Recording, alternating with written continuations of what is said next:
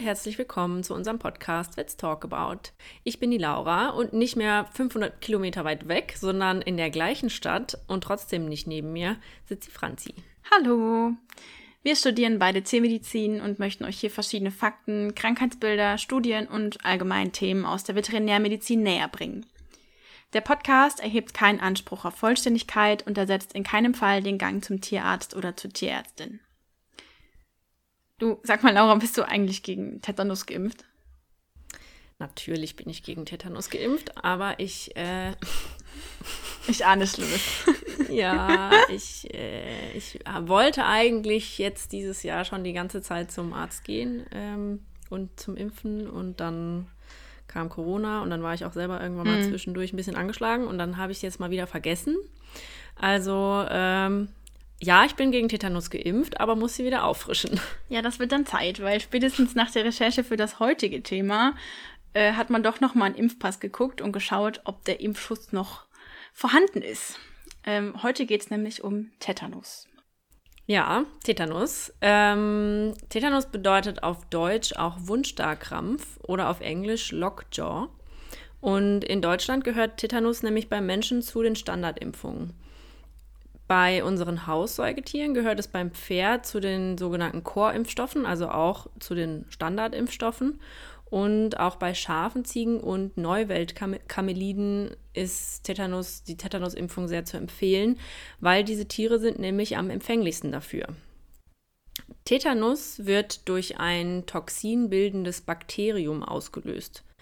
Clostridium tetani. Das ist ein Gram-positives, obligat anaerobes, also ein Bakterium, das nicht so gerne Sauerstoff hat, stäbchenförmiges Bakterium. Wichtig ist, dass das Bakterium die Fähigkeit besitzt, als Spore vorzukommen.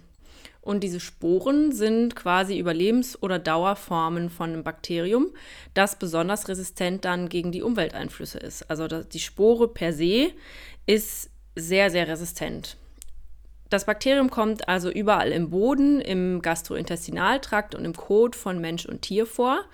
Und wenn jetzt die Bedingungen aber für das Bakterium ungünstig sind, also beispielsweise wenn es über den Kot ausgeschieden wird, zu viel mit zu viel Sauerstoff in Kontakt kommt, dann versport das Bakterium. Wenn dann die Bedingungen wieder günstiger werden, also beispielsweise die Sauerstoffspannung abnimmt, dann kann die Spore wieder zur vegetativen Form des Bakteriums keimen. Diese Sporen kommen in oberfläch oberflächlichen Erdschichten beispielsweise vor und da können sie monatelang bzw. auch jahrelang überlebensfähig bleiben. Und interessanterweise sind diese Sporen im Gegensatz zum Bakterium ähm, auch sehr, sehr hitzebeständig. Also die können eine 20-minütige Hitze Hitzebehandlung bei 120 Grad überleben bzw. überdauern. Wen betrifft jetzt dieses, äh, diese Erkrankung des Tetanus? Ähm, vorhin haben wir ja schon gesagt, beziehungsweise ich schon gesagt, dass Pferde geimpft werden. Das heißt, äh, Pferde, Wiederkäuer und beispielsweise Alpakas, also Neuweltkameliden, sind sehr, sehr empfänglich für diese äh, Toxine von dem Bakterium. Auf der anderen Seite betrifft das schon auch beispielsweise Hunde und Katzen. Allerdings sind Hunde 600 Mal und Katzen 6000 Mal weniger gefährdet. Ähm, ich persönlich habe schon drei Hunde live mitbekommen. Also ich arbeite noch in der Klinik neben dem Studium und die sind auch an Tetanus erkrankt. Also es kommt definitiv auch vor. Weil das aber besonders das Pferd betrifft und die Pathogenese und die Klinik bei den Tierarten eigentlich fast gleich sind, beschränken wir uns jetzt erstmal auf das Pferd. Und bei den wichtigen Unterschieden, das fassen wir am Ende von der Folge nochmal zusammen. Wie kommt also Unterschiede von den Tierarten. ja. Wie kommt es denn jetzt nun zu einer Infektion? Wir erinnern uns daran, dass Bakterien kommt im Darm und im Kot von Tieren vor. Also wir finden Sporen im Boden und besonders viel dort, wo Fäkalverunreinigungen sind, also im Stall, aber auch im Dung oder auch im gedüngten Boden. Was jetzt eher die Wildtiere betrifft, sind dann halt auch die Kadaverlagerstätten, wo wir das ähm, Bakterium vorfinden können. Anhand der Pathogenese wird klar, Tetanus ist eine Einzeltiererkrankung. Also sollte euch mal ein Tier mit Tetanus begegnen, keine Angst, es ist nicht ansteckend, ihr könnt euch an dem Tier nicht anstecken, auch wenn man das vielleicht denkt, weil Menschen und Tiere erkranken können, denkt man vielleicht, oh mein Gott, es ist eine Zoonose. Nee, das ist es nicht so. Und warum, erklärt sich anhand der Pathogenese. Meist treten eben die Sporen durch Stichwunden an distalen Gliedmaßen ein, also ganz typisch sind zum Beispiel Nageltritte oder Kronentritte beim Pferd. Oder auch Kastrationswunden sind ganz klassisch oder auch Nachgeburtsverhaltungen oder Nabelwunden und andere Wunden. Allerdings können zum Beispiel auch Injektionsstellen eventuelle Eintrittspforten bilden. Sporen gelangen so also in die Wunde und wenn dort eine geringe Sauerstoffspannung herrscht, also wir erinnern uns, das Bakterium ist ja obligat anaerob, wird aus der Spore die vegetative Form des Bakteriums. Es keimt also, wie Laura eben so schön gesagt hat. Das funktioniert natürlich besonders gut, wenn die Wunde klein und tief ist. Dann können die sich sehr schnell verschließen, die Sauerstoffspannung sinkt dementsprechend ab und das Bakterium kann sich dann in der Wunde lustig weiter vermehren. Meistens bleiben die Wunden eben unentdeckt und heilen auch dann meist schnell zu. Und das Besondere ist bei Clostridium tetani, dass solange keine anderen Erreger mit im Spiel sind, es auch keine Entzündungsreaktion auslöst. Das Dramatische an dem Bakterium ist, wie wir vorher schon kurz erwähnt haben, dass sie Toxine bilden. Und zwar ausschließlich eins, was auch die Symptome nachher auslöst. Und das ist das, womit man, wenn man sich damit nicht beschäftigt hat, irgendwie auch nie wirklich, dass es nie wirklich klar ist. Also, was man so gehört hat. Und zwar, dass das Toxin das Problem ist und nicht das Bakterium selber. Das Toxin heißt nämlich Tetanospasmin. Ganz wichtig ist, das Toxin wird erst in der Wunde gebildet und nicht außerhalb des Wirtes. Und in der Wunde gelangt es dann zu nahegelegenen Motoneuronen. Motoneuronen sind Nerven. Oder es wird über Blut- und Lymphgefäße zu Nerven transportiert. Und sobald es dann an den Nerven ist, hm. jetzt kommt unser Lieblingswort, was wir während der letzten Lernphase äh, quasi zu unserem Lieblingswort erkoren haben, äh, kommt es zu einem retrograd-axonalen Transport. Retrograd-axonaler Transport bedeutet, rückwärts gerichteter Transport entlang der Nerven. Also retrograd ist rückwärts gerichtet und axonal bedeutet über die Nerven. Und das Ganze passiert sogar relativ schnell mit 5 mm pro Stunde. Das ist eigentlich schon eine beachtliche Geschwindigkeit. Und die werden dann darüber, retrograd axonal, zu den Nervenzellkörpern transportiert und gelangen so zu den Nervenendigungen, also zu den Synapsen. Was macht dieses Toxin nun an der Synapse? Es blockiert die postsynaptische Hemmung spinaler Motoneurone. Vereinfacht ausgedrückt, es blockiert die hemmenden Nerven bzw. die Neurotransmitter GABA und Glycin. Das heißt, es kommen nur noch erregende Reize durch, die nicht mehr gehemmt werden können. Ein kurzer Rückblick, ein kurzer Rückblick in die Physiologie. Jede Erregung kann auf seinem Weg noch gehemmt werden durch hemmende Neurotransmitter bzw. hemmende Nerven, inhibitorische Nerven. Und genau dieses, dieser hemmende Prozess fällt durch das Tetanospasmin weg. Das bedeutet, jede Erregung geht genauso durch zu seinem äh, Endpunkt. Bedeutet auch zum Beispiel, dass die Muskeln dauerhaft kontrahieren. Und das macht dann im Endeffekt auch die Symptome aus. Ganz wichtig ist, sobald das Toxin in den Nerven ist, kann das nicht mehr durch Antikörper erreicht werden. Das ist vor allen Dingen wichtig für die Therapie, beziehungsweise auch ähm, Hintergrund ein bisschen für die Prophylaxe. Und ähm, man kann das Toxin eben nur während des Transportwegs im Blut antagonisieren. Jetzt kann man sich natürlich noch die Frage stellen, wenn das Bakterium überall vorkommt, ist dann überhaupt eine ähm, oder ist auch eine orale Intoxikation möglich? Nein, denn es besteht nur eine ganz geringe Gefährdung, dass sich ein Pferd oral oder ein Tier generell oral vergiftet, weil einerseits der Magensaft neutralisiert und andererseits auch ähm, das Toxin sehr schlecht über die Schleimhaut resorbiert werden kann. Allerdings wird auch diskutiert beim Pferd, bei anderen Tieren ist es eigentlich schon mehr oder weniger klar, dass auch Infektionen aus dem Gastrointestinaltrakt heraus möglich sind, zum Beispiel durch einen Parasitenbefall, wenn die eben den Darm verletzen, dass durch die Verletzung eben Toxine eintreten können. Ein Übertritt von Toxinen über die Blut-Hirn-Schranke übrigens äh, findet nicht statt. Kommen wir zur Klinik. Und zwar äh, hat man ja immer eine gewisse Zeit, bis eben ähm, das Bakterium eingetreten ist, die Toxine bilden und sich dann Symptome entwickeln. Das ist die Inkubationszeit in dem Fall 24 Stunden bis 21 Tage, aber auch mehrere Wochen bis Monate. Also das Monate ähm, immer weniger der Fall, beziehungsweise eher unwahrscheinlich, aber wirklich mehrere Wochen. Und das kommt eben darauf an, wo die sich die Wunde zugezogen haben. Also wo sind die Bakterien eingetreten und äh, wie lang ist natürlich auch so ein Tier. Also ich meine, so ein Pferd, wenn der sich hinten ähm, am Hinterbein, am hinteren Huf, an, der, an dem Kronsaum eine Verletzung hatte, dauert das natürlich viel, viel länger als ähm, ja, wenn er sich jetzt irgendwo im Gesicht zum Beispiel eine Verletzung zugezogen hat.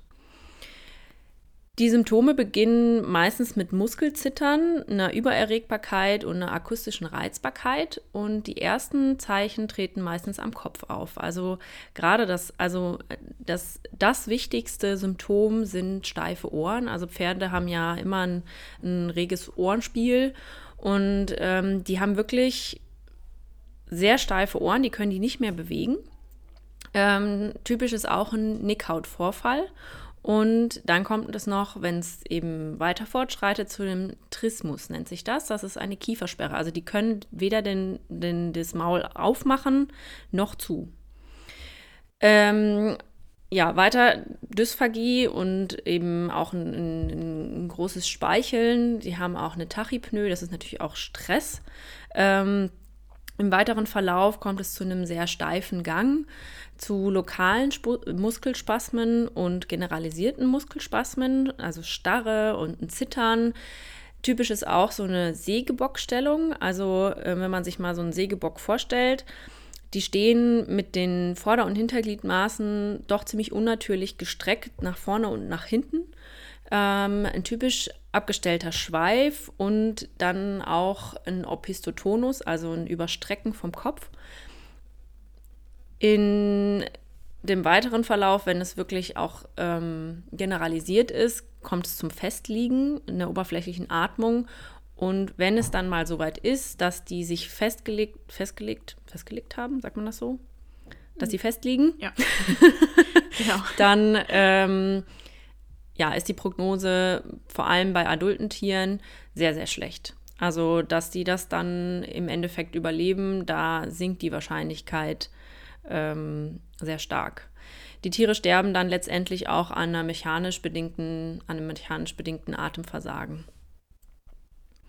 Zur Diagnostik ist mal ganz wichtig zu sagen, dass man wie immer die Klinik und der Vorbericht und die Symptome einfach ähm, ja, das A und O sind. Ähm, hier ist es halt eben auch noch so, dass die meisten ähm, zusätzlich zu den genannten Symptomen am Anfang auch noch kein Fieber haben. Das kann man vielleicht am Anfang noch ein bisschen unterscheiden. Gibt ja doch andere Erkrankungen, ähm, wo dann vielleicht am Anfang auch ein Fieber auftritt. Das ist in dem Fall nicht so. Und wenn es dann weitergeht, kann es natürlich trotzdem zu Fieber kommen. Also so generalisierte Muskelspasmen, da kommt es einfach allein dadurch schon zu einer Erhöhung der Körpertemperatur. Ganz, ganz wichtig ist, dass es keine spezifischen laborischen Tests gibt. Also es gibt jetzt keinen, den Test, den ich mache, ich nehme Blut und sage, okay, der hat jetzt Tetanus. Umso wichtiger ist eben, sich die Anamnese anzugucken. Meistens sind die Patienten, also die Pferde nicht unreichend, äh, nicht ausreichend immunisiert. Also die Impfung fehlt oder sie ist zu unregelmäßig oder die Grundimmunisierung wurde einfach nicht ordnungsgemäß durchgeführt. Deswegen haben die eben kaum Antikörpertiter.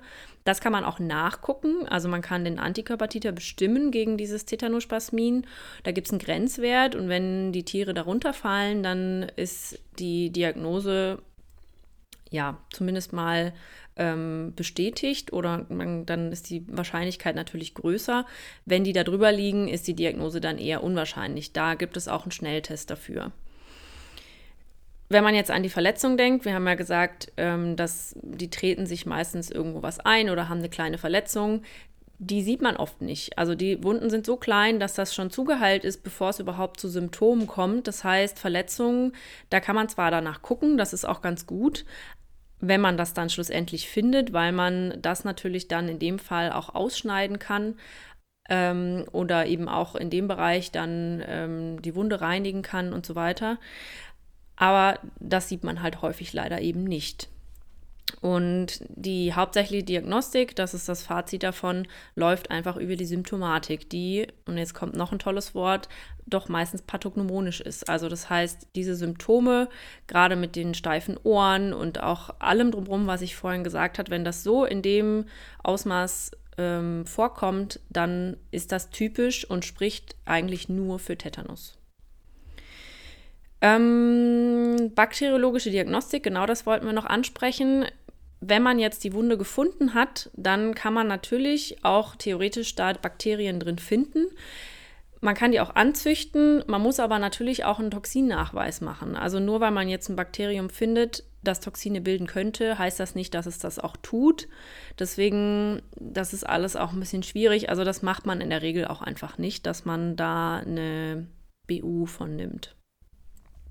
Differentialdiagnostisch sollte man natürlich Erkrankungen ausschließen, gerade die, die irgendwie auch Krämpfe machen oder auch starke Schmerzzustände zeigen, also eine Kolik oder auch gerade wenn man an diese Sägebockstellung denkt oder auch dieses, dieser steife Gang, Hufrehe, aber auch eine Meningitis oder auch wenn über diese Krämpfe, man über Krämpfe nachdenkt, eine Epilepsie, Myopathien und natürlich noch viele andere Erkrankungen.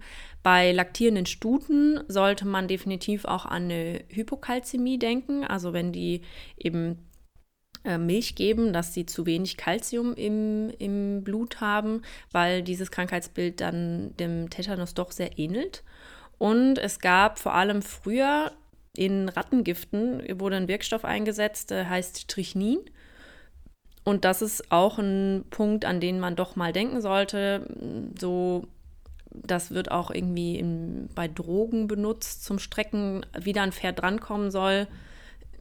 Ja, das ist wahrscheinlich, also die Wahrscheinlichkeit ist sehr, sehr, sehr gering, aber das zeigt eben den gleichen Wirkmechanismus wie Tetanospasmin, dieses Strichnin, und deswegen sind da die Symptome sehr, sehr ähnlich vor allen Dingen sage ich mal bei Strichnin auch, ähm, es ist ja jetzt nicht nur einmal vorgekommen, dass Pferde versucht wurden zu vergiften auf der Wiese oder so. Also genau. das sollte man immer schon noch im, noch im Hinterkopf haben, dass Strichnin ja. ähnliche Symptome macht. Genau. Therapeutisch kann man zwei Wege einschlagen. Einmal medikamentös und oder chirurgisch. Chirurgisch ist so eine Sache, weil das kann man nur machen, falls man weiß, wo die Eintrittsstelle ist, also zum Beispiel der Nageltritt. Dann macht man eine Wundumschneidung und spült dann das Ganze mit einer aseptischen Lösung. Einfach um die Toxinanflutung zu minimieren, weil wir erinnern uns, das Bakterium ist in der Wunde, wird aus der Spore zur vegetativen Form und bildet Toxin in der Wunde. Und wenn man eben das Bakterium aus der Wunde raus entfernt, gibt es auch eben keine Toxinanflutung mehr. Aber das kann man erst machen, nachdem man passiv immunisiert hat also Tetanusserum bzw. Antitoxin gegeben hat, weil durch den Eingriff und durch die Manipulation noch Toxine freigesetzt werden können. Viel eher, bevor man chirurgisch eingreift, beziehungsweise chirurgisch halt greift man viel weniger ein, ähm, gibt man Medikamente. Und zwar einerseits Tetanus-Antitoxin, das kann man intramuskulär oder intravenös verabreichen. Das Problem dabei ist, das Toxin, wie wir uns erinnern von eben, zirkuliert ja nur ganz kurz im Körper, also der Weg zum Nerv hin, ähm, über Blut oder Lymphe zum Beispiel. Und nur dieser kurze Zeitraum ist der Zeitraum, wo das Antitoxin greifen kann. Daraus könnte sich jetzt ergeben, dass man sagt, okay, man gibt häufiger Antitoxin über mehrere Tage hinweg, aber üblich ist nur eine einzige Applikation mit Antitoxin. Wichtig ist, dass Antitoxin kann die Bluthirnschranke nicht passieren. Wir erinnern uns, dass wir eben gesagt haben, dass das äh, Toxin, also das Tetanospasmin, auch die BHS, also die Bluthirnschranke, nicht passieren kann. Das nimmt ja quasi den Umweg ins Gehirn, ins ZNS, über die Nervenbahn. Und bei dem Antitoxin ist es eben so, dass es ja nur im Blut zirkuliert und nicht über die Nerven ähm, zum ZNS gelangen kann. Das bedeutet, über das bedeutet, über das Antiserum äh, gibt es keine Besserung der klinischen Anzeichen. Ähm, des Weiteren reden wir ja hier immer noch von Bakterien. Deswegen äh, ist eine Antibiose auch indiziert. Die sollte man auf jeden Fall geben. Der Rest der Behandlung ist eher symptomatisch bzw. begleitend. Also man kann das Tier sedieren, man kann zentrale Muskelrelaxantien geben, ähm, die die polysynaptischen Reflexaktivitäten blockiert und im Rückenmark und im Hirnstamm wirkt. Und ganz wichtig, man sollte auch Analgetika geben, also Schmerzmittel. Diese Krämpfe, die diese Tiere haben, die sind wirklich sehr schmerzhaft und dagegen kann man eben vorgehen durch Analgetika. Zudem sollte man das Tier in einen abgedunkelten, ruhigen Raum bringen und Infusion geben, weil eben so Anfälle durch Geräusche und durch Licht ausgelöst werden kann. Begleitend muss man schauen, wie die Ernährung läuft. Also wenn das Tier noch selbstständig fressen kann, dann sollte es das auch tun. Und äh, man sollte ein Heunetz zum Beispiel beim Pferd zur Verfügung stellen. Wenn nötig, muss man eine Magensonde legen. Und wenn es ganz mies läuft, muss man eben parenteral ernähren wie wir eben schon gesagt haben, Kiefersperre ist ein ganz wichtiges Symptom, was auch häufig auftritt. Und da ist das Problem eben auch einerseits mit dem Fressen selber und natürlich auch mit dem Abschlucken. Und wenn das nicht funktioniert, dann besteht eben die Gefahr einer Aspirationspneumonie. Man sollte schauen, dass der Säurebasehaushalt im Auge behalten wird und eben auch die Elektrolyte, weil über den Speicheln, die, durch dieses beständige Speicheln eben Elektrolyte auch verloren gehen. Gegebenenfalls kann das Tier weder Harn noch Kot absetzen. Das bedeutet, beides muss manuell entleert werden oder man schiebt zum Beispiel einen Harnkatheter. Ganz, ganz wichtig ist, und dem sollte sich auch jeder Besitzer im Klaren sein, es ist wirklich eine lange und auch kostenintensive Therapie, weil die Nervenfunktion erst wiederhergestellt werden muss vom Körper selbst. Das Toxin bindet ja irreversibel an die Nervenendigungen und es muss erst neu gebildet werden. Also die Nervenendigung und die Synapse muss erst neu gebildet werden, bevor die normale Funktion der Nerven wieder eintreten kann. Tetanus sieht prognostisch eher schlecht aus. Die Überlebensrate bei adulten Pferden liegt bei 32 Prozent. Sobald ein akutes Auftreten der Symptome vorliegt, verschlechtert sich die Prognose und falls das Tier fest liegt, ist die Prognose meist in Faust. In Faust bedeutet, man rechnet nicht mit einer Heilung und der Tod ist eigentlich eher zu erwarten. Wenn die Pferde die erste Woche überleben, wird die Prognose günstiger und ähm, die ganze Therapie zieht sich über mehrere Wochen hinweg, wenn die Tiere es überhaupt überleben. Anhand der eher schlechten Prognose und ähm, der Erkrankung selbst merken wir, man muss etwas gegen Tetanus tun, bevor sich das Tier infiziert. Genau. Und wie machen wir das? Wie können wir denn im Vorhinein irgendwas tun? Ähm, wir können Prophylaxe betreiben und zwar impfen. ähm, ja, ganz am Anfang schon drüber gesprochen. Ich muss auch mal wieder zum Arzt und beim Pferd ist es so, beziehungsweise überhaupt, man impft nicht gegen das Bakterium jetzt irgendwie selbst, sondern eben durch über das, ähm, man impft quasi gegen das Toxin, das das Bakterium produziert. Und das ist sozusagen das Tetanus-Toxoid, also ein Toxoid-Impfstoff.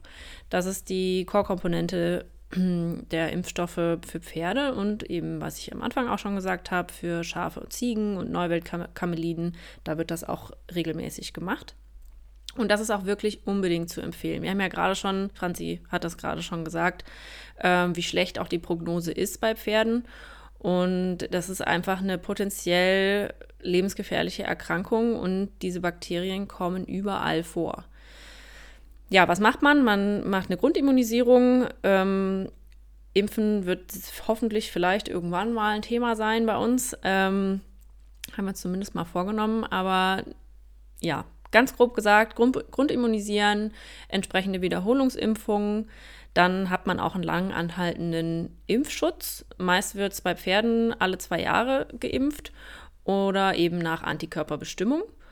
Und äh, wenn jetzt aber eine kritische Wunde ist zum Beispiel, dann kann man natürlich auch noch passiv immunisieren bei Bedarf. Wird man ja jetzt, wenn man an sich selber denkt, äh, man irgendwie vielleicht mal im Krankenhaus war, weil man gebissen worden ist oder irgendwie sich sonst eine, eine Wunde zugezogen hat, wo man äh, doch ärztlich versorgt werden muss, wird man ja auch meistens gefragt, ob man gegen Tetanus geimpft ist. Und wenn man das nicht mehr weiß oder das schon ein bisschen länger zurück ist, dann gibt es so ein, eine passive Immunisierung.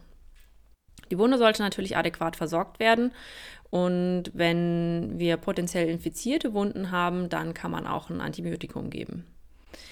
Bei den Fohlen ist es wichtig, dass die Mutterstute geimpft ist. Äh, das heißt, mm, es wird zwischen 10. und 11. Trächtigkeitsmonat wird die tragende Stute geimpft, damit eben das Kolostrum ausreichend mit Antikörper versorgt ist. Also die äh, Fohlen, deswegen ist das also unter anderem auch wichtig, dass die Fohlen ausreichend Kolostrum bekommen.